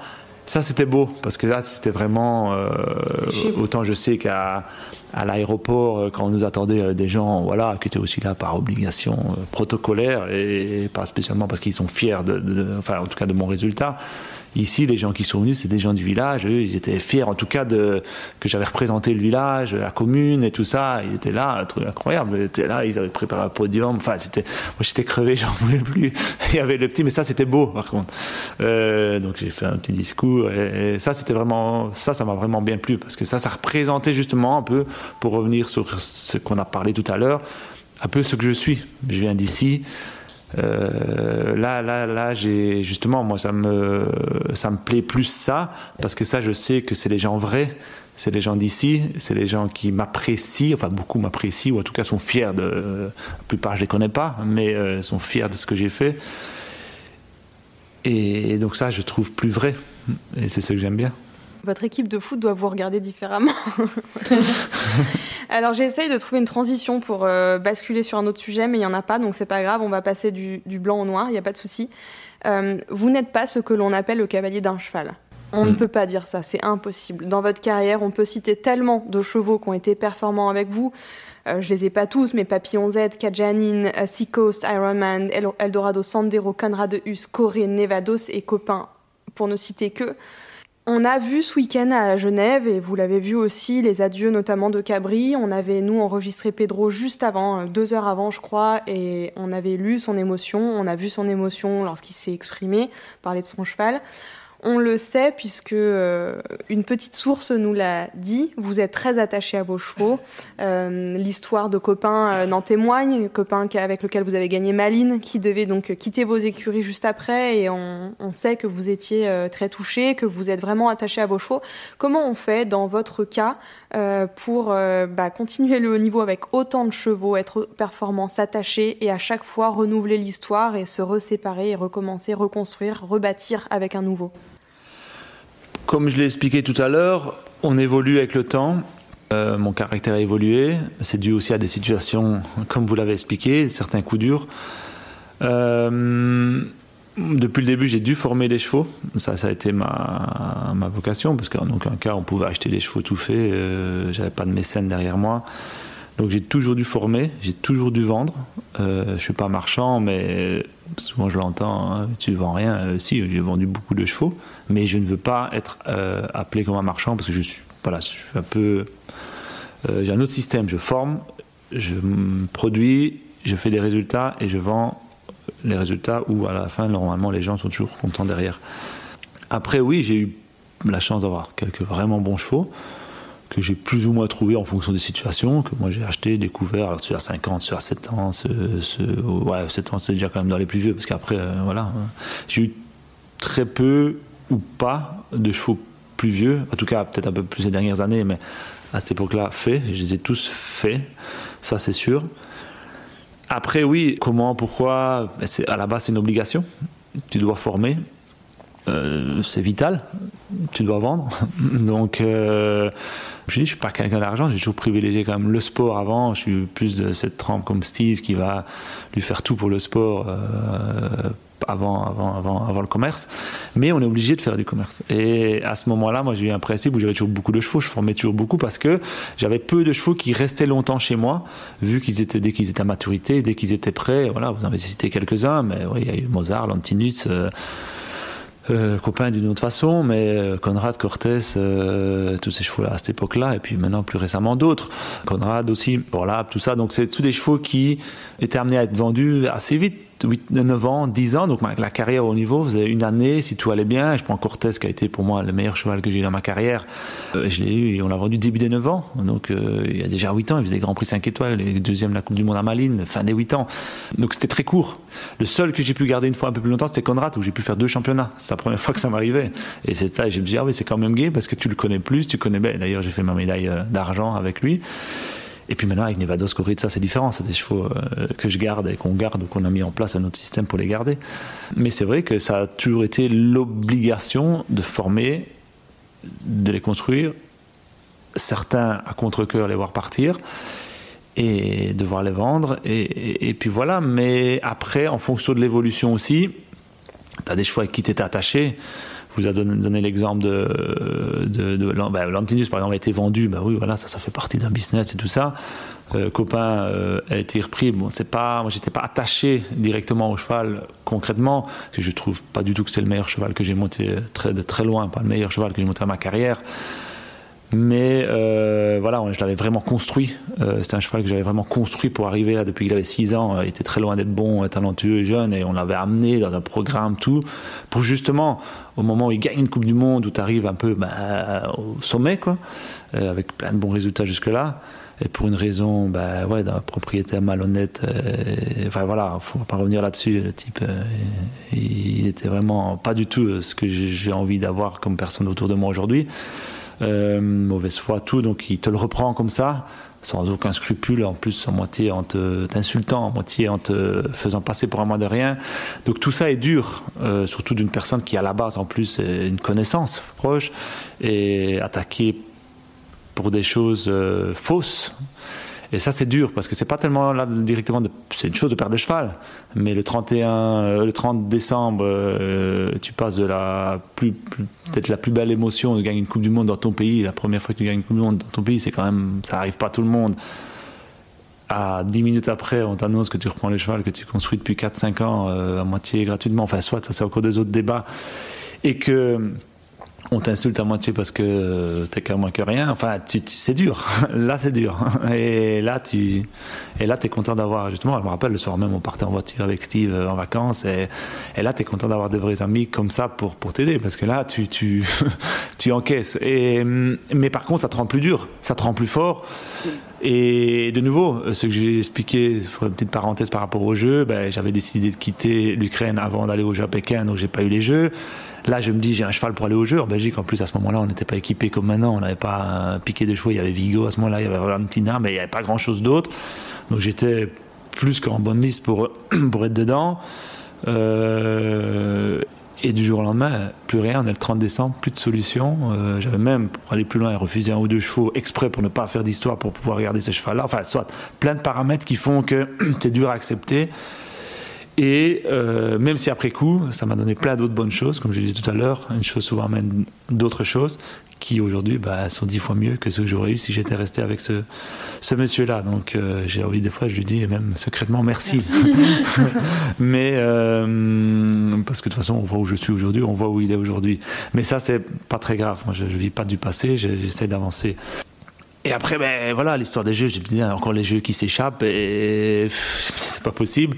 Et de là, ben, on a essayé de trouver Kajanine, on a Philippe Gerda m'a aidé énormément euh, en, parallèle avec euh, Patrick Spitz qui était propriétaire. On a fait un projet bon compliqué parce que c'était une jument compliqué, mais voilà, on est allé à fond dedans. Voilà, pour une fois, j'ai un peu cette fois, je réfléchis beaucoup à tout ce que je fais. Ça, j'ai dit je tente, on a pris les risques. Ça a payé, on y est arrivé. Euh, on a fait un truc en peu de temps incroyable, donc j'ai pu aller au jeu, pas avec la meilleure jument, pas avec les dans les meilleures conditions, mais j'ai pu le faire. Donc après, pour revenir sur ce qu'on discutait, euh, toutes ces étapes-là ont fait que, euh, oui, avec certains chevaux, j'étais plus attaché. On, va pas revenir là-dessus, euh, sinon ça va me faire pleurer. Forlap était très très attachant, donc oui, je me suis attaché énormément. Donc, le fait de l'avoir perdu d'une autre façon, ben oui, ça c'était très dur. Et après lui, je me suis dit, jamais plus je vais m'attacher à un cheval, parce que, alors, je veux bien m'exprimer aussi, plus m'attacher à un cheval. Je prends l'exemple, j'ai ma petite jument qu'on a élevée qui s'appelle Argentina voilà, on a eu des offres l'année passée et tout ça. J'ai dit, cette jument-là, elle est née ici, mon père l'a élevée. Je sais que pour mon père, bon, il est comme moi, il, il va jamais se mettre en avant, il va jamais le dire, mais c'est une fierté énorme. Euh, elle a été championne de Belgique des 7 ans. J'ai mis dans le, dans le, comment que dans le groupe. Euh, je l'ai fait investir, mais vraiment plus pour dire ma bonne propriétaire Judith qui a fait tellement de choses pour moi. Euh, parce que comme ça, on a un projet, ben, elle, mon père, moi, on a la jument et on a dit celle-là, elle part pas, elle reste ici. Peu importe ce qui arrive. On peut me donner qu'est-ce qu'on veut parce que voilà, je sais que d'autres, ils la vendraient. Moi, il y aura des questions, euh, enfin, sauf s'il y a une situation externe qui fait qu'on doit, mais, mais voilà, parce qu'elle a quelque chose de particulier mais je me force à ne plus euh, être proche d'un cheval comme je l'ai été avec lui parce que j'en ai beaucoup trop souffert. Souffert, c'est un peu comme quelqu'un, on va dire, qui a été amoureux une fois d'une fille et puis qui a, qui a, souffert vraiment de ça et puis qui se dit je veux m'attacher à quelqu'un, mais voilà, je garde une distance parce que j'ai pas envie de revivre ça. Parce que c'est une réalité, hein, je l'ai déjà dit, et c'était une de celles fois où j'ai voulu arrêter tout. Donc, euh, donc voilà. Donc c'est chaque étape, chaque cheval, chaque séparation a été plus ou moins compliquée en fonction. Euh, mais t'as fait grandir, t'as fait avancer. L'histoire de copain m'a fait euh, avancer sur quelque chose. L'histoire de Forlap m'a fait avancer sur quelque chose. Et aujourd'hui, avoir ce que j'ai. Et, puis surtout, j'ai la chance aujourd'hui d'avoir quelques chevaux qui, je sais, ben, resteront ici, finiront ici. Euh, et on s'en occupera jusqu'à la fin. Donc Corée, qui est pas à moi, mais c'est comme si elle était à moi. Et, d'autres chevaux aussi. Nevados, maintenant, qu'on a sécurisé il y a deux ans. Voilà, je suis pas du tout aussi proche de Nevados que je l'étais de Forlap, mais il est hyper important pour moi dans ma carrière et on s'en occupera ici comme euh, on s'occupera de Corée après voilà, là elle revient. Euh, on espère qu'elle fasse encore un peu, un peu des choses, mais pendant trois ans, on s'en est occupé comme un cheval de Grand Prix, quoi. Et on s'en occupera encore après. Et ça, pour moi, c'est important parce que c'est des chevaux qui ont tellement donné, qui, m'ont tellement donné que tu ne peux pas pas t'en occuper. Tu ne peux pas. Et, c'est pas toujours les meilleurs. Mais ceux-là, particulièrement, c'était des bons, mais même des fois d'autres. J'ai un exemple. Et a plusieurs me disent mais pourquoi tu gardes ce cheval? J'ai un cheval que j'ai une attache particulière, Destiny. Je l'ai monté, il était chiant, il était con, il était, mais il était très bon. J'ai pas fait une grande carrière, mais il était attachant. Il j'ai envie de dire, il m'embêtait tous les jours à le monter parce qu'il était con, il regardait tout. Il était... Mais il avait quelque chose que tu te dis, euh, pas dire que quelque chose que je retrouvais chez Forla, mais un talent, un, truc qui, qui t'attachait. Et quand il s'est blessé, qu'à la fin on a décidé de mettre un terme à ma carrière, j'ai dit au propriétaire, est-ce que je peux le garder ici? Et il est ici, il est dans mes prairies avec euh, Riesling, avec d'autres chevaux que j'ai. Et pourquoi Voilà, parce que euh, j'avais pas envie qu'il aille quelque part où il allait tomber chez des autres. Euh, et il serait peut-être comme chez moi en prairie, mais j'aime bien régulièrement, je vais le voir. Et pourquoi Je ne sais pas. Voilà. Et ça, c'est c'est des choses qui, qui, sont belles avec les chevaux, je trouve, parce que, parce que tu as des, histoires que tu n'arrives pas à expliquer. Mais, mais moi, j'attache beaucoup d'importance à ça, en tout cas. Et je le vois, parce que bah, voilà, il y a des gens ben, comme Steve aussi avec Nino, on voit ce qu'il a fait. Euh, voilà, on voit aussi comme tu as touché l'histoire avec Jaliska, avec. Euh, euh, Bianca et, c'est beau. Enfin moi je, je, trouve ça beau et heureusement qu'il y a encore ça et pas que des cavaliers qui utilisent ça comme des objets. Grégory, est-ce qu'on peut encore un peu abuser de votre temps Oui. Est-ce qu'on a encore quelques questions Bon, on les regroupe hein, parce que là, sinon, on y est pour euh, la nuit. On fera, une, on fera un, on fera un deuxième épisode. pas de souci. Mais avant, j'ai le temps. Avant ça, euh, je voulais vous parler de quelque chose dont vous avez aussi beaucoup parlé. Ce sont les Jeux, les Jeux olympiques dans leur dans leur entièreté et pas seulement peut-être que de Tokyo, mais vous êtes parti euh, de la Belgique, en tout cas vous avez représenté l'Ukraine pendant un certain temps, puis vous y êtes revenu, et notamment j'ai l'impression en tout cas pour euh, un objectif qui était les Jeux olympiques. Est-ce que c'est important pour vous de porter votre drapeau? Est-ce que vous pensez être, parce que vous faites quand même partie des piliers euh, de cette équipe belge depuis des années et des années, comment est-ce que vous voyez cette équipe? Est-ce qu'elle est vraiment plus importante que euh, de courir en individuel? Pour vous, quel est votre regard là-dessus? Et puis, euh, nous parler aussi de ces jeux qui sont vraiment comparables à aucune autre compétition d'après nous. Oui, je suis revenu parce que mon pays, c'est la Belgique. Voilà, je, je, peut-être pas le plus patriotisme, mais voilà, j'ai envie de monter pour mon pays, ni pour euh, l'Ukraine, ni pour la France, ni voilà, j'ai rien contre eux, mais j'ai compris aussi. Je comprends très bien quand Steve a eu l'occasion de monter pour l'Ukraine il y a 15 ans, il l'a pas fait parce qu'il est suisse, il veut monter pour la Suisse. Voilà, c'est ça, euh, c'est le cas pour moi. Après, pour les jeux, oui, entre autres, parce qu'on sait tous les jeux, c'est particulier. Euh, mais aussi pour tout le reste. Euh, on sait tous, euh, voilà, on a gagné, on a, on a, gagné pas mal de choses en équipe. Aix-la-Chapelle, c'est incroyable en équipe. Barcelone, bah, championnat d'Europe, on a quand même fait déjà quelques belles choses avec l'équipe. C'est beau, mais c'est tout différent d'un résultat individuel. C'est pour ça que moi je dissocie vraiment les deux. Souvent, quand on te demande quelle est ta meilleure performance, je dis individuellement ou par équipe, parce que c'est pas du tout le même, le même ressenti faire un résultat individuel, j'ai vice-champion d'Europe, j'ai gagné le Grand Prix d'Aken, bah, c'est magnifique, même gagner le Grand Prix de Liège devant tout le monde, euh, voilà, toutes les, tribunes sont debout, c'est beau, c'est pour ça qu'on fait ça. Mais euh, après, tu gagnes quelque chose par équipe, mais c'est tout à fait une autre émotion, parce que là, tu as l'impression que tu le fais pour ton pays, pour, euh, pour, le sport équestre, le, les jeux pour ton pays en général, parce que là, ça touche évidemment beaucoup plus de monde. Donc c'est vraiment euh, une émotion qui est différente. Mais évidemment, comme vous l'avez dit, j'ai toujours adoré faire des Coupes des Nations, représenter mon pays. On le sait tous, hein, il y a moins d'argent gagné souvent dans les coupes que dans les grands prix, mais ça reste quelque chose qu'on aime bien.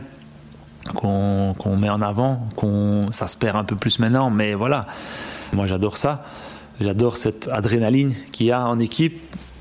Je pense supporter très bien la pression, et tout ça. Donc d'où le fait qu'ils me mettent toujours en, dernier. Euh, on en rigole souvent. J'ai dit à un moment donné, euh, justement encore il n'y a pas longtemps avec Peter Weinberg, il me dit, euh, on parlait de Nicolas qui est quand même quelqu'un aussi qui a une bonne jument qui, qui, qui perd, c'est qui est quelqu'un de très froid. Et je lui dis, je dis enfin, j'ai quelqu'un qui pourrait une fois prendre ma place de quatrième parce que c'est pas évident d'être en quatrième. Hein, c'est, on le sait tous, c'est particulier. On l'a vu. Oui, mais voilà, mais dans, dans, plein de cas, on peut, peut dire ce qu'on veut. Même moi, qui ai des nerfs, je pense, énorme, j'adore cette pression, même si elle est là.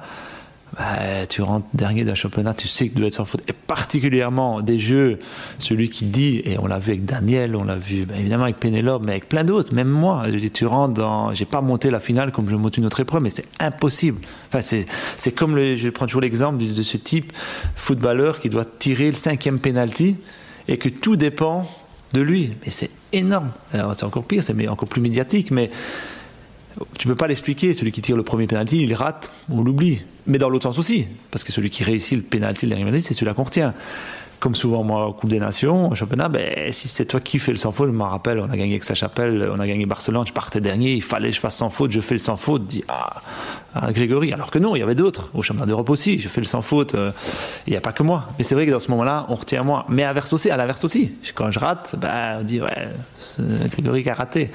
Voilà, mais ça, il faut. Moi, je peux vivre avec ça, j'ai pas de problème. Et comme j'ai pas de problème à assumer quand j'ai raté un parcours, j'ai mal monté, ça m'arrive aussi, et c'est comme ça. Il faut juste, il faut juste l'assumer. Donc oui, j'aime ça. C'est quelque chose euh, pour lequel voilà, vous demandez les jeux. Oui, j'ai un peu eu un amour, haine avec les jeux. Enfin, c'est un truc compliqué que je vous ai expliqué. Il y a l'histoire de l'Ukraine, mais pas que. Il y a l'histoire de, euh, de copains. Mais après, tu te dis, voilà, on a trouvé une solution, on va au jeu. Tu te dis, ok, c'est bon, je vais me qualifier avec Conrad pour, euh, pour Rio. Alors là, en plus, avec un cheval qui a le potentiel pour être euh, médaillable, euh, même si on sait que c'est compliqué, mais qui a le potentiel d'un championnat. Là, le cheval de, de, mon accord hein, est vendu quatre mois avant. tu te dis, encore Mais je dis bien de mon accord. Donc, c'est pas du tout. là, c'était vraiment voilà, une situation qui passait, qu'on ne voulait pas laisser passer tu dis mince, encore les jeux ratés, puis tu dis mais peut-être j'ai une autre option, parce qu'en plus à ce moment-là, il faut savoir que pour la Belgique, on n'avait pas d'équipe, on avait deux places individuelles, dont la mienne et celle de Jérôme, que nous on avait gagné, mais aussi tout serait bien, elle n'est pas nominative, mais dans une logique, si tu as un cheval, ben voilà, et surtout qu'on n'était pas du tout dans un luxe à ce moment-là en Belgique, il y a pas grand monde. Même Jérôme, euh, il avait été qualifié avec Papillon, ben, il n'a pas envie d'aller avec Papillon. Euh, il avait heureusement un autre cheval qui arrivait, ce qui s'est passé, qui a fait des histoires évidemment, mais bon, soit. Et moi, j'avais à ce moment-là, je montais, j'avais préparé euh, Algorithm, qui était le cheval euh, de Marie Longem à, l'époque que je, il me l'avait laissé pour les trois mois. Il me dit ok, fais ton plan pour essayer de l'amener au jeu. Et donc voilà, je dis j'avais fait quelques combinaisons avec. Et normalement c'est elle qui le montait, mais là j'avais un, programme. Je dis je vais, essayer d'aller avec lui. Je dis Conrad vendu, ben, essayons. Euh, tantôt l'opportunité, il avait le potentiel pour. Et puis honnêtement, il n'y avait pas non plus beaucoup d'autres derrière qui étaient meilleurs que celui-là. Et en parallèle, j'avais un autre qui s'appelait Alex, mais qui n'avait pas le niveau pour les Jeux Olympiques, mais qui avait quand même quelques trucs, j'ai envie de dire, euh, s'il n'était pas plus ridicule que d'autres qui ont été. Quoi.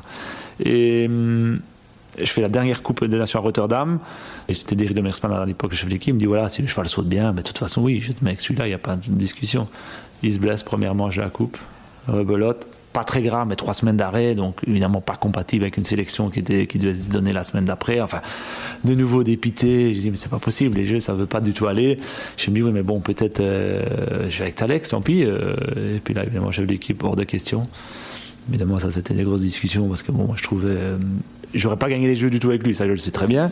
Mais ils en ont envoyé d'autres qui étaient pas, enfin en l'occurrence les Silver Star avec Nicolas qui qui était pas mieux, donc autant donner la place à celui qui l'a gagné. Mais bon, soit il y a eu des, deux discussions, j'étais pas du tout d'accord avec ça, mais c'est passé, on en a discuté, on a, a mis tout à plat.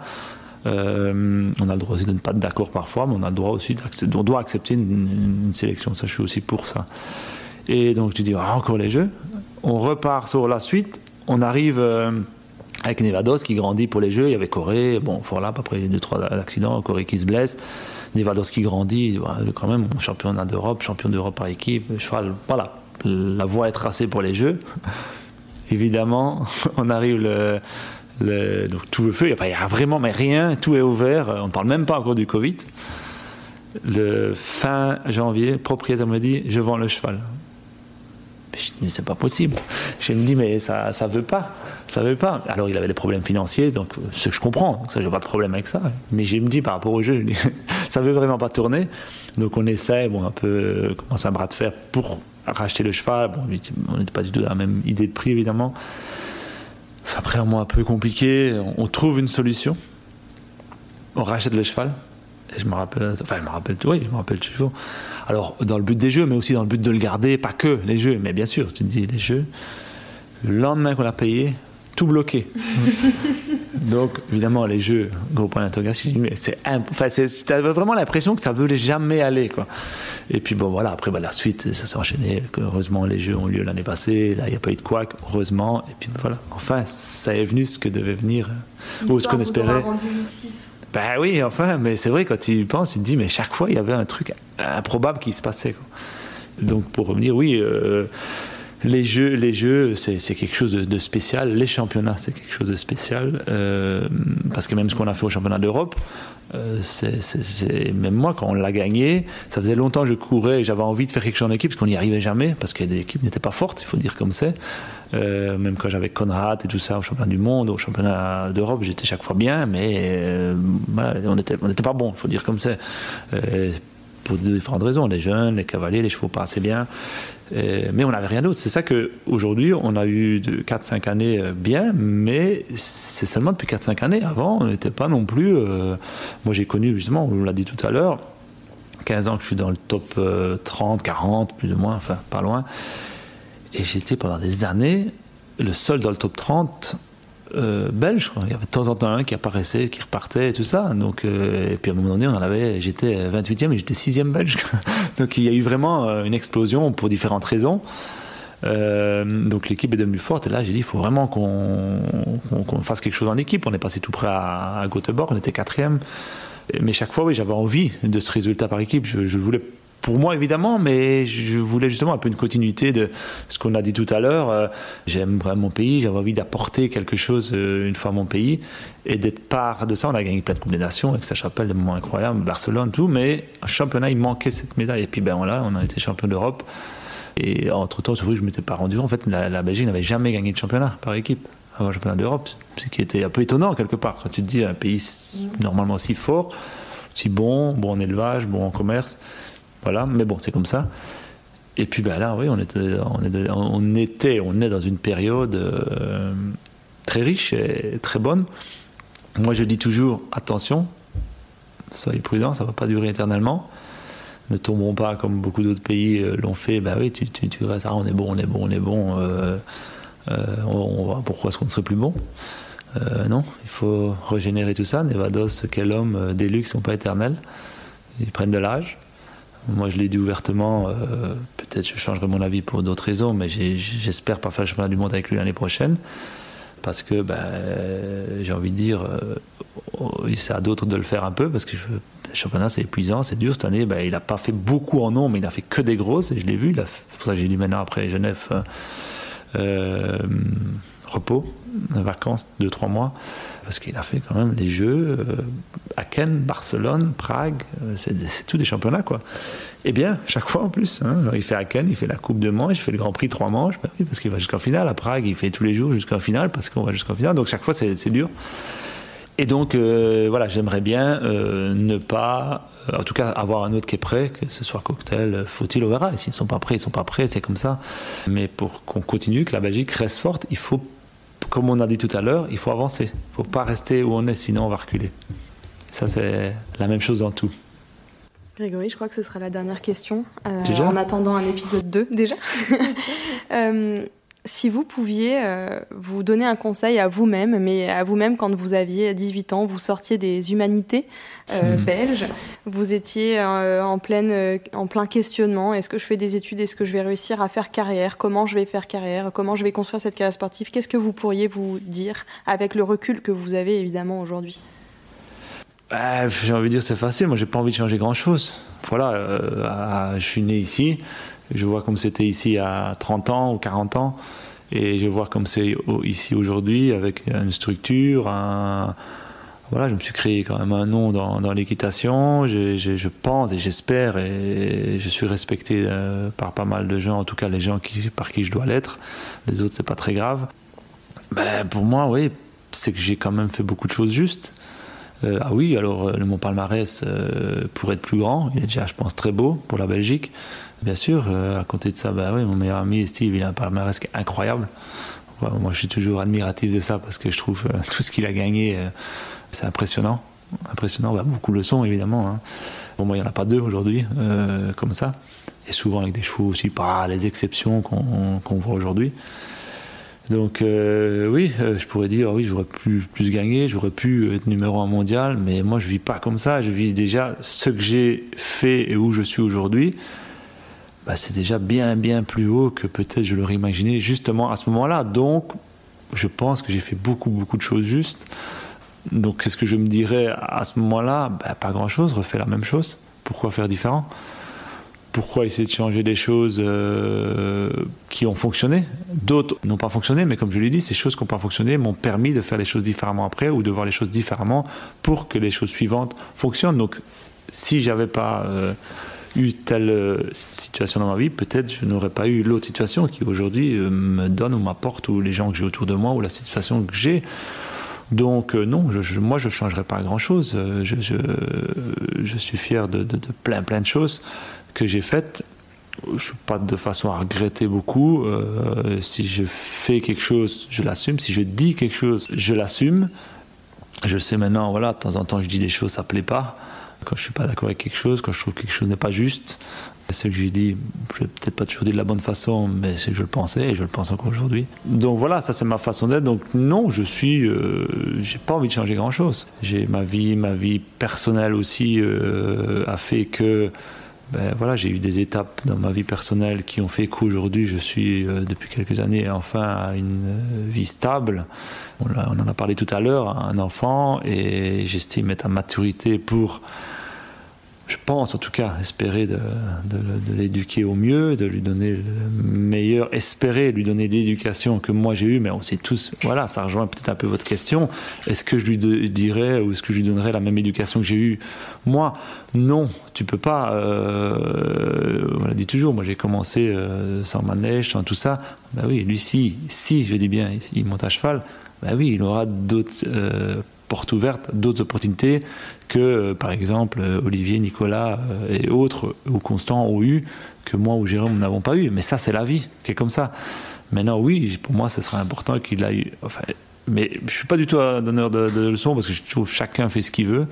Je déteste les gens qui disent oui, euh, ton enfant, tu dois faire ça, tu dois l'éduquer comme ça. Non, chacun l'éduque comme il a envie, comme il pense le mieux. Moi, j'essaierai de le faire. Euh, en fonction de ma situation, de ce que j'ai envie de lui inculquer comme valeur. Et puis on sait tous, on contrôle pas tout. Il y a des choses qui viendront peut-être, euh, qui feront qu'il ne sera pas comme on l'a espéré ou on a envie. Et c'est comme ça. Et je pense et j'espère, en tout cas, on l'aimera euh, comme ça. Et donc c'est pour ça qu'aujourd'hui, dire est-ce que j'aurais fait ça ou est-ce que je referais différemment? Non, moi je pense pas. J'ai une dernière question. Quels sont euh, vos prochains challenges, Grégory? Quels sont euh, les, les, prochains, peut-être, grands championnats ou les prochaines étapes, euh, plutôt, que euh, vous aimeriez atteindre Comment est-ce que vous voyez l'avenir? Ben ça, c'est un peu la question qu'on a eue quelques fois les derniers temps, et on en a parlé, parce que je sais bien, on en a parlé avec Jérôme justement au jeu, parce que lui, il est de l'idée, je, dis, je lui ai dit, je pense pas que ce sera comme ça, il dit après euh, Paris, j'arrête. Je n'y crois pas trop, mais voilà, c'est son.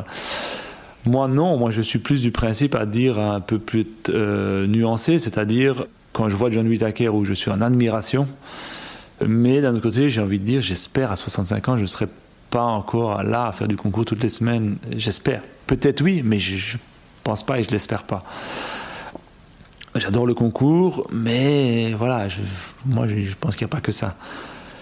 Après, je ne suis pas non plus en train de me dire dans, trois ans j'arrête. Je pense que je serai guidé par l'évolution de, mon entreprise par mes chevaux. Je pense que la réalité, elle sera là. Par mon physique, on va pas se cacher. À 40 ans, j'ai, quand je monte une journée où je vais à Villamora et j'en monte 8 sur ma journée, euh, je, je, je, cours moins fort que quand euh, j'avais 25 ans et que j'en montais 12 sur ma journée. Ça, c'est la réalité. Donc, oui, j'essaie de faire attention à ça aussi, à mon physique. J'essaie de m'entraîner un peu pour garder un peu ça. Ce que je n'ai, ça, c'est peut-être un des regrets que j'ai, avec le regret de ne pas parler. Euh, euh, l'anglais que j'avais quand j'étais jeune, le regret de ne pas avoir assez travaillé, entretenu mon physique jeune, parce que tu le ressens aujourd'hui, hein, on a mal au dos, on a mal partout, enfin il y a peu d'endroits où tu n'as pas mal, mais ça, voilà, le, travail fait que tu, abîmes ton physique. Je pense, dans les grandes lignes, j'aimerais bien, je me suis donné comme idée, voilà, que jusqu'à la cinquantaine, j'ai envie de faire encore du haut niveau. Alors, je dis bien, en fonction de mes chevaux, mais je pense que je vais encore être motivé, je vais encore créer quelque chose, parce que dans ma tête, enfin, j'ai toujours fonctionné un peu comme ça. J'ai fait des gros investissements ici, avec des crédits jusqu'à 50 ans, parce que je voulais qu'à 50 ans, tout soit payé. Ça, c'est un peu ma philosophie. Donc, je me dis dans ma tête, je dois encore euh, me battre beaucoup jusqu'à 50 ans pour payer tout ça parce qu'évidemment tout est très loin d'être payé. C'est un peu là, c'est pour ça que j'ai ma ligne des 50 ans. Mais alors vous dire, euh, peut-être qu'avant, bah, je lèverais le pied pour différentes raisons. Peut-être qu'à 53 ans, ben, j'aurais, euh, je récupérais un Evados ou un, une, explosion ou un Cortez, et puis là, ben, je serais encore plus, que motivé, plus motivé que jamais et je ferais euh, un retour comme Ludo pas un retour, mais une continuité comme Ludo Philippard, ou un retour, je, ne sais pas. Je ne sais pas. C'est, la suite qui va me guider. Mais, mais en tout cas, euh, je ferai toujours beaucoup de choses. Moi, je suis né pour ça. Je sais bien, la fédération m'a déjà demandé des choses. Euh, j'aide, je suis un peu le relais aussi entre les cavaliers et la fédération parce que j'aime ça, j'aime, j'aime être transparent, dire comme c'est quand je suis pas d'accord, quand je suis d'accord. Bah, on n'a pas toujours la bonne position, mais voilà. Donc pourquoi pas Peut-être un jour il y a quelque chose qui se dirigera vers là. Mais euh, sportivement, c'est vraiment les chevaux qui vont me guider si euh, je prends l'exemple euh, bah, de cas que j'ai ici, bah, j'ai Cocktail, mais qui normalement sera commercialisé dans le futur, ça c'est le plan. J'ai Faut-il qui normalement n'est pas commercialisé, donc si, je le stabilise et j'arrive à l'avoir, parce qu'il a un talent incroyable euh, que j'ai eu peu de fois dans ma carrière, mais il faut maîtriser tout ça. Peut-être que dans dans 5 ans où je le montrerai encore, je, ce sera lui mon cheval de gros championnat. Nevados n'était pas prédit à ça il y a 4 ans et aujourd'hui ben, il l'est devenu. Donc l'avenir est compliqué à, tracer. Tous ceux que maintenant on l'entend souvent, c'est quoi tes projets pour les jeux? Je sais pas. Nevados peut-être, peut-être pas. S'il aura 16 ans, on verra. Il y a plein de choses que j'ai appris à vivre avec les, les, aléas de la vie qui font que ben, on ne sait pas prédire plein de choses programme plein de choses, la construction de choses, tout ce qu'on a discuté tout à l'heure, oui, mais après vous dire dans mon lot de 6 ans, 7 ans qui sont bons, bien malin qui sait qui, euh, qui sera le cheval que, qui, aura financé mon écurie ou qui m'aura apporté une médaille, je n'en sais rien. Je n'en sais rien. J'espère, je travaille pour ça. Mais par contre, je commence à avoir aussi beaucoup de plaisir à euh, voir mes cavaliers avec. Et ça, euh, d'un côté, ça me fait peur et pas peur, je me dis, ben oui, en fait, euh, je me dis qu'il y a du plaisir ailleurs, et tu me dis, ben, est-ce que je suis encore assez motivé? Oui, je pense, mais on verra, l'avenir nous le dira, parce qu'on le sait tous, pour rester à ce niveau-là, tu dois être motivé, tu dois être ambitieux, tu dois être compétiteur, tu dois aller au concours, tu dois être dans le rythme. Ça, c'est de toute façon une certitude. Celui qui dit, je vais faire du haut niveau, mais un peu tranquille, euh, un peu comme un rentier, normalement, à part si tu montes un cheval exceptionnel, ça, ça passe pas. Donc oui, il faudra rester dans le rythme, mais je serai guidé par, par la suite mes chevaux et ma motivation.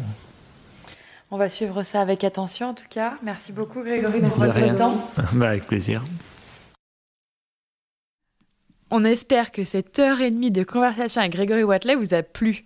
Petite info avant de terminer, nous allons sortir un épisode par semaine avant notre départ à Wellington le 6 mars. Si vous n'avez pas suivi, nous partons donc aux États-Unis, en Floride, pour aller interviewer de nouvelles personnalités. Si vous avez des idées, des recommandations, n'hésitez pas à nous les envoyer par message privé sur Instagram ou Facebook. Nous vous répondrons. Allez, je vous dis donc à la semaine prochaine pour un épisode avec Maxime Livio. À bientôt!